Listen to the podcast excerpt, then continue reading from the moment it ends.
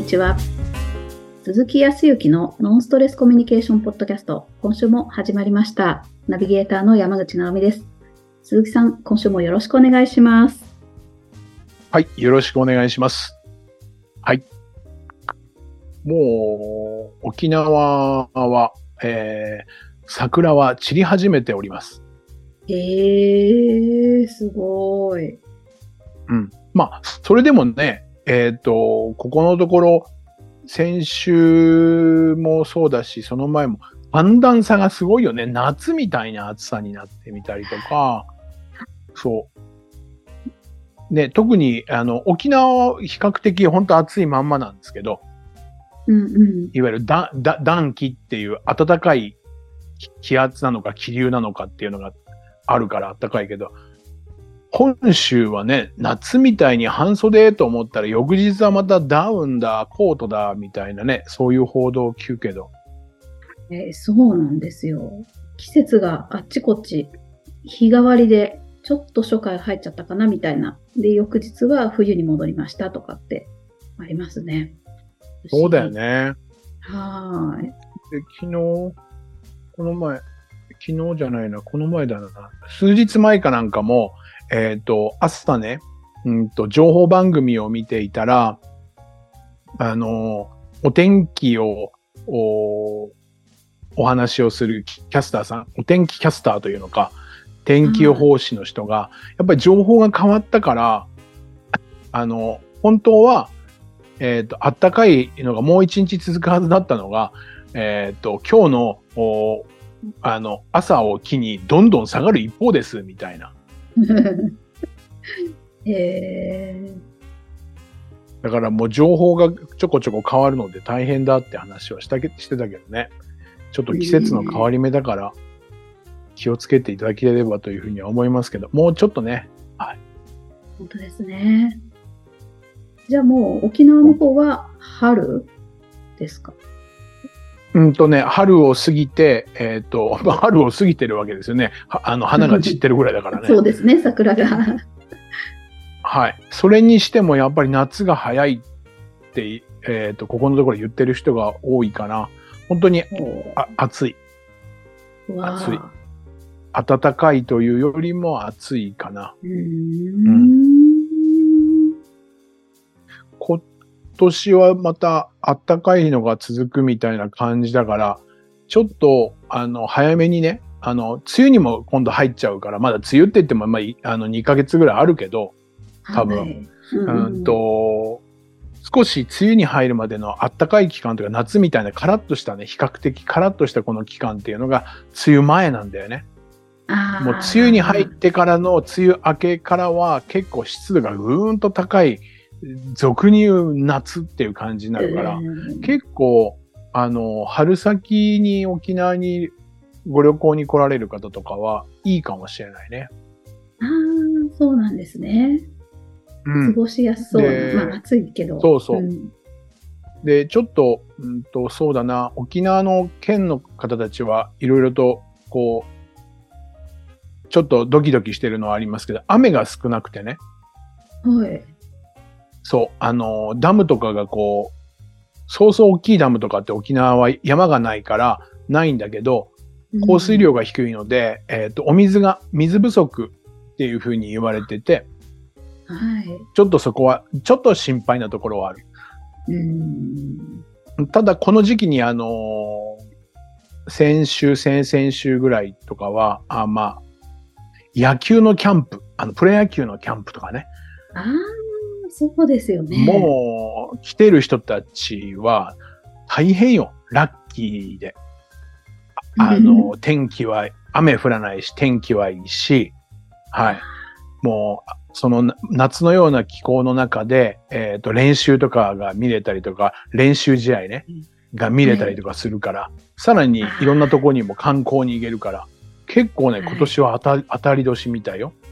ええああ、そういう楽しみ方もあるんですね。そう。夕方に、こう、ちょっと、買い物に行った時に、ちょっと繁華街、沖縄で国際通りとかっていうところに、ちょっと知り合いの方に、えっ、と、贈り物として送ろうとしたものを買うのに、そっち、そこしかな、そっちの方面しかなかったから行ったら、みんなね、えー日に焼けてる。真っ赤になってる。えーそれはね、グラウンドに出て、太陽にずっと何時間も当たって、野球観戦してたからね。そういう人たちが多いよ。へええあそうなんですね。盛り上がってますね。いいなああ、盛り上がってる感じで、いい感じですよ。あそうそうそういい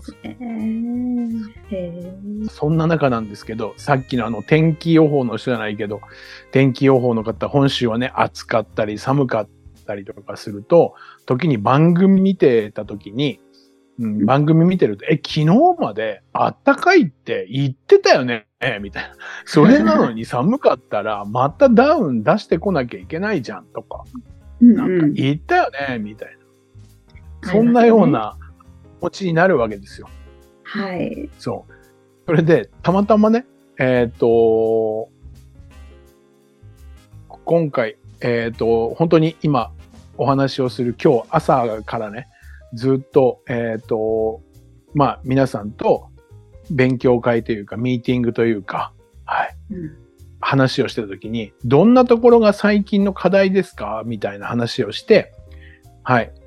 こう、いろいろと座談会みたいなことをやる会があって、そこで出てきたのが、うんと、ざくっとお話をすると、まあ、えー一つの、こう、仕事を成し遂げるために、いろいろ段取りを組んで、えっ、と、確認をするために、こう、ミーティングをして、こう、当日を迎えるべく途中までやってたんですけど、うんそのスタッフの方たち、あとはそのスタッフをまとめる管理職の人とかリーダーの人とのミーティングの中で、えーミーティングをしたときに、えっ、と、まあその上司、管理職、リーダーの人が思いのほかね、えっ、と、作るものが今回は簡単に言ったら30個で出来上がりで次の段階に行けばいいものをちゃんと30個でいいからねって言ってたにもかかわらず、ずーっと作り続けてるらしいのよ。おー、はいはい。そうそうそうそう。で、ミーティングの時に、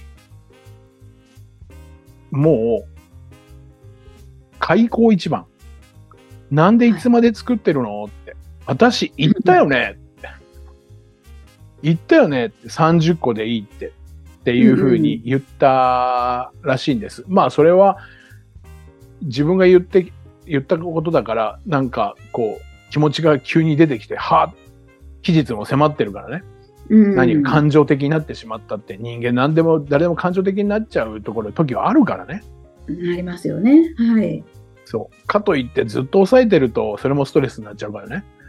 はい。まあ、ある程度感情っていうのをこう出していいとは思うんだけど、開口一番、言ったよねっていうふうに言ったらしくて。そしたら、うんと、メンバーの社員の人たちの中で若いんだけど、ものすごくやっぱり一生懸命やってる人らしいんだけど、うん情熱的に。情熱的がゆえに、いや、はい聞いてないっすよ。絶対聞いてません、みたいな。はいはい。そうしたら、いや、言った。みたいな、そういうね、言った言わない論議が始まって、でもこれあるよね。あります、あります。はい。それで、なんか、いい感じで仕事が進んでたんだけど、そっから、どちらかというと、他のスタッフの人が、その、男性も一生懸命やってる人であるがゆえに、本当に聞いたってたのか聞け聞いてなかったのかは別として、みんな、あーその若い人の方についたんだって。ああ、はいはい。私も聞いてません。いや、僕も聞いてませんよ。みたいな、そんな感じになって、もう血の気が引いたらしくて、ああ、しくじったーと思ったらしいんですよ。はい。それで、うんと、まあ、ちょっと翌日ね、まあ落ち着いて考えたとみ見たときに、あ、言い過ぎたなと思って、えっ、と、うんうんちょっとごめん、言い過ぎたねって言って謝ったんだけど、謝って、まあ一応収まって、その後はいい形でまた仕事が流れて、もうその仕事って一つ終わったらしいんだけどね。はい。どう、どうもね、関係性がそこからね、ギクシャクしてる感の表情とかを見ると、これどうしたらいいんです？みたいな話になって。うわーこれはありますね。あるあるだよね、これ。ありますよね。親族とかでもあるもんね。はい、もうしょっちゅう起こる可能性もありますよね、こういったことは。そうそうそう。でも、うーんと、口癖のように、僕言ったよね、とか、うん、私言ったわよ、みたいな。これもやっぱりね、なんか、日常のスーパーでも聞いてたりとかするんですよね。ご夫婦の間とかでね。はい。ねえ、ありますあります。はい。そう。なんでこれ買ったのって、いらないって言ったよね、みたいな。そういうのってあるじゃん。ありますよね。うんわかります。そして、そのギクシャクするっていうところまでも、もう本当に容易に想像できますね。もうあるあるです、そこまで含めて。よね。はい。あるあるだよね。これ、まあ、まずは、えーっと、瞬間的にそういう事実を目の当たりにするから、言葉として癖もあって出ちゃうっていうところまでは、なんかわわからない話ではないんだけど、はいなんで出ちゃうのかなって。なんで言ったよねっていうのか。いや、聞いてないよっていうのは、なんで直美さんこれ出ちゃうのかねっていうところなんですよ、まずは。えー、これは、なんか相手を責めてる、まあ、責めてると、ふうんと防御してる関係性があるかなっていうのは思いますね。まず。はい、はい、はい。そうだよね。はい。やっぱり私言ったよ、言ったよねっていうのは間違ってないよ。私は伝えましたっていう自分を正当化しているわけじゃない？まあ正当化してるっていうのはちょっと硬いけど、自分言ってること間違ってないって言って自分を守ってるわけだよね。はい。正当化するっていうこと。うんで、相手も、いや、聞いてませんよ。聞いてないよ。みたいなのは、相手は相手で自分を守ってるわけだよね。そうですよね。はい。そうだよね。そうすると、次から次へと、その守りを崩そうと思うから、どんどん相手を攻撃することになっちゃうよね。そうですね。もう、人間性まで疑いにかかりますよね。こんなんことを言い切ろうとして、あの、押し付けようとしてくるみたいな、そこが多分ギクシャクする原因かもしれないですね。そうだよね。なんかそれを大きく広げるつもりはないんだけど、えっ、と、もしかすると政治的なね、あの、与与党さんと野党さんのやりか、あの、話し合いなんかも、そう。あそこは、あの、その時言いましたよね。いや、あの、記憶にございませんとか。いや、そういうことはね、一切言ってませんとか。なんかうんお互いを、あの、守るような感じね。そうですね。そうですね。はい。そう。さらには、えっ、と、戦争なんかもそうだよね。俺の方が間違っ、僕の国の方が間違ってないとか、いやいやいやいやいや、うちすらも方が間違ってないみたいな。そんなような争いに、まあ、大きく言えば発展しちゃうことだよね。本当ですね。はい。そう。で、それの一つはやっぱり、えっ、と、自分を守りたいっていうのもあったりとか、間違ってないから、それを通そうとしていること自体も間違ってないとは思うんだけど、もう一つね、もう一つ意味があると思ってるんですよ。なぜそれを言ったよね、うんうん何のために、何のためにそれをしているのかっていうことですよ。その人を貶めるため、ないしは自分を守るため以外に、どんな目的で発してるんだろうと考えたら、どんな感じなのかね。えーえーっと、言った4年に含まれてるのは、言ったから、ここまでこうなってるはずなのに、違うねって、結果が伴ってないのが問題だっていう話そうだよね。そうそうそうそう、ねいわゆる、、本来であれば順当にここまでこういう形で言っているんだけど、それが違っているから、それは言ったことに対して、相手が聞いたのか聞かないのかっていうことの確認の作業だけだよね。確認作業だよね。ああ、そっかそっか。はい。ただまあ感情的にはなっているけど、それはうん相手を貶めるためとか、相手に攻撃するためではなくて確認作業なんだけど、いつしか自分の気持ちが相手を責める方になっちゃうんだよね。はい、そうですね。そう。じゃあそれってなんどうしたらいいのかっていう話の中で、まあ、感情的になってしまっているからその場ですぐっていうことじゃないかもしれないけどやっぱり、あのさっきの先ほどのお仕事で言ったらねうん。何のためにっていう何のためにこの話を持ちかけたのかっていうふうに目的に帰ったらちゃんと期日までにしっかりとその物事を終わるために確認作業をしてるわけだし、その前にしっかりとその期日までに仕上げるために数であるとか段取りっていうのを組んでいる。確認のために言ってるんだけど、はい、はい。っていうはい、目的何のためにこの話をしているのかっていうところが飛ぶんだよね。スパーンって。本当ですね。はい。そう。なので、強いて言えばですよ。強いて言えば、言ったよねとかっていう前に、ちょっとでいいから、そもそも言ったよねっていうのが反射神経的に出てきたとしても、そもそも、それ癖になっちゃってるんだろうけど、要は、準備をして、何のためにそれ言うのかっていうことがあれば、はい。うん。確認するためでもあるし、ちゃんと期日までに、えっ、と、お仕上げるために言ってるのかもしれないし、うんで、うんまあ、お買い物で、お買い物であれば、こういうお料理を作るために、はい。美味しくお料理を作るのが目的で、その商品を買ってほしいって言ったんだけど、聞いてないって言ったら、私は美味しいお料理を作る目的でか確認をしてるみたいなことになるわけじゃないですか。うんうん。それがすっ飛んでしまうといけないので、一つアドバイスとすれば、ちょっと目的に変えるっていうところをすると冷静さを取り戻したりとか、うーんそう。で、相手への攻撃もそれで、それたかのようになっていく。そう。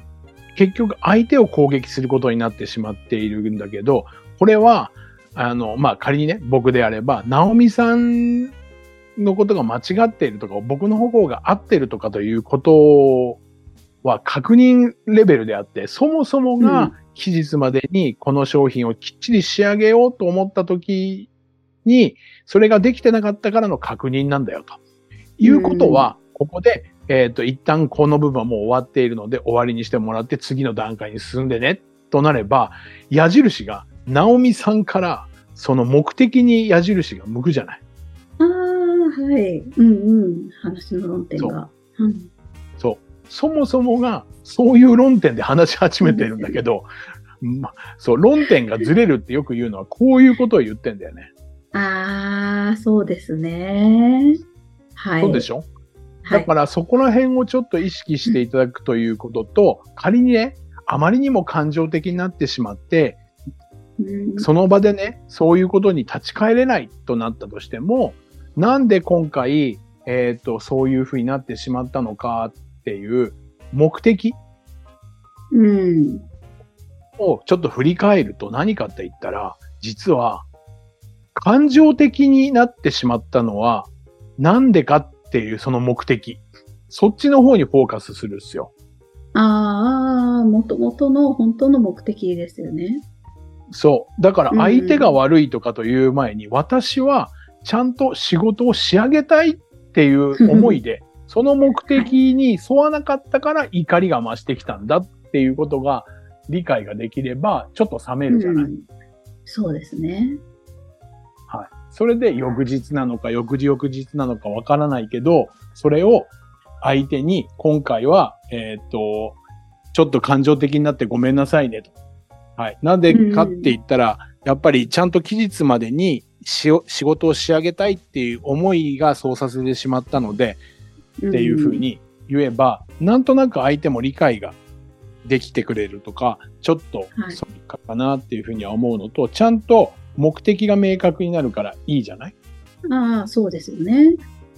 ただ目的を告げないで、ごめんごめん、ちょっとさ、俺大人げなかったよって、えーっと、ちょっとあまり感情的にならないようにするわ、とかって、あごめんごめんって言っても、相手にしてみたら、自分が責められたまんまで終わってるから、それが積み重なっていくと、結局、そんなこと言ったって、私のことが、えー人の話を聞いてない人に思われてるかもしれないけど、まあ、うまく場をね、つなぐためとか、関係性をこれ以上悪化させないために、あの、折れたんだ、みたいに相手が理解しちゃうから、修復にならないんで。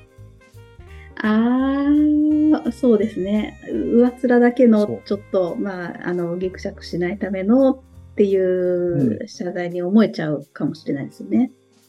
そう。なので、うんまあ、まとめていくと、感情的になってしまって、バチッとこう切れたりとか、表情に出ちゃったっていうこと自体は、これもう出てしまったら相手はどう感じるかっていうのがあるから、それはうんあなたに対して、相手に対して向けたものではなくて、目的を達成ができないために、ちょっとイラッとしたりとか、ムカッとしたことであって、それを、の改善策がもう分かったんだから、それはそれでいいんだっていうふうに、ちゃんと整理がつけば、はい。そう、これね、どちらかというと、気持ちの整理というよりかは、頭の中の整理なんだよね。まあ、両方っちゃ両方なんだけど、はい、はい。それがちゃんと目的っていうのは何かって言ったら、いろいろ考えて何のためにやってるのかっていう思考の方じゃない？こっちのやっぱり整理がちゃんとできてないと、感情の方が勝っちゃうから、ああ。だから感情論っていうやつになっちゃうと、合ってる、間違ってるとか、そうですね。これ面白いもんで、うんと、また戻っちゃうけど、そこの専門家ではないんだけど、政治的な部分のお内閣の支持率が落ちるとか、ねうん。ちゃんと、えっ、と、目的を明確にしてちゃんと言えていれば、そこまで落ちるはずはないけど、上辺だけで、えっ、と、終えようとするから、何も、そこに達しないみたいなところがあるんじゃないかなって思う今日この頃が日常とみんな一緒だなっていうふうには思うわけですよ。そうそうそう。本当本当ですね。結果も伴って、もうこの目的を達成するためなんだっていう、本当の上っ面の話じゃないところにフォーカスしてくれれば、もうちょっと納得もいきますもんね、国民も。そう。そうすると、えっ、と、やる側は、いや、やってますよ。いやいや、やってないじゃないですか、とか。今今回、こういう目的で、こういう段取りで、こういうふうにやっていますと。それで目的は、こういうためにやって今段取りを組んでるんで、もう少し待ってくださいとか。ななんかもう少し明確に目的と、その今の状況が話ができていたら、ないしはうまくいっていない理由とかっていうのも、誠実に言ったら、いいと思うんだけど、なんか隠そうとするとか、やっぱ自分を守ろうとするじゃない？だからなんんかこう、良くないみたいな。関係性がねそういうことか。なんか、根っこ、人の根っこにこう引っかかって、もやもやするのはそっちの方ですね。やっぱり。そう、そう、なんかごそう。まかされたりとか、うん、そういうところは、すごく気持ちを不快にさせるから、要注意ですね。要注意だと思います。はいあの、人の振り見て我が振りじゃないけど、メディアからある、そのなんかこう、政治的なものとか、世界情勢的なものとかってなると、やっぱりそういう、もう少し、いや、ただね、大きいことだからね、国を動かしたりとか、世界を動かすようなことだから、いろいろと守らなきゃいけなかったりとかすることもあると思うけど、まあ、それにしても、僕らが、じゃあ、そ、その情勢であるとか、政治がどうこう、ありながらもね、自分たちがどうしたらいいかっていうところになれば、はい。日常のちょっとしたそのモヤモヤも改善されるような種がね、あの、メディアとかにもあるのでね、そういうところから僕はなんかこう、ちょっと気づくのも一つの手かなとは思いましたね。はい。わあ、面白い。ちょっと、なるほど。ちょっと、おはいはい、大きい話になっちゃうと私困っちゃうんで、そのぐらいにしときますけど。ああ、いや、勉強になります。よくあることですので、本当に、はいうん気をつけようと思いました。ありがとうございます。ありがとうございます。それでは最後にお知らせです。ノンストレスコミュニケーションポッドキャストでは皆様からのご質問をお待ちしております。コミュニケーションでのお悩み相談や、こんな時どうするのなんていうご質問を鈴木さんにお答えいただきますので、皆様どしどしご質問ください。ポッドキャストの詳細をご覧いただきますと質問フォームが出てきますので、そちらからご質問をいただければと思います。それでは今週はここまでとなります。また来週お会いしましょう。鈴木さん、ありがとうございました。ありがとうございました。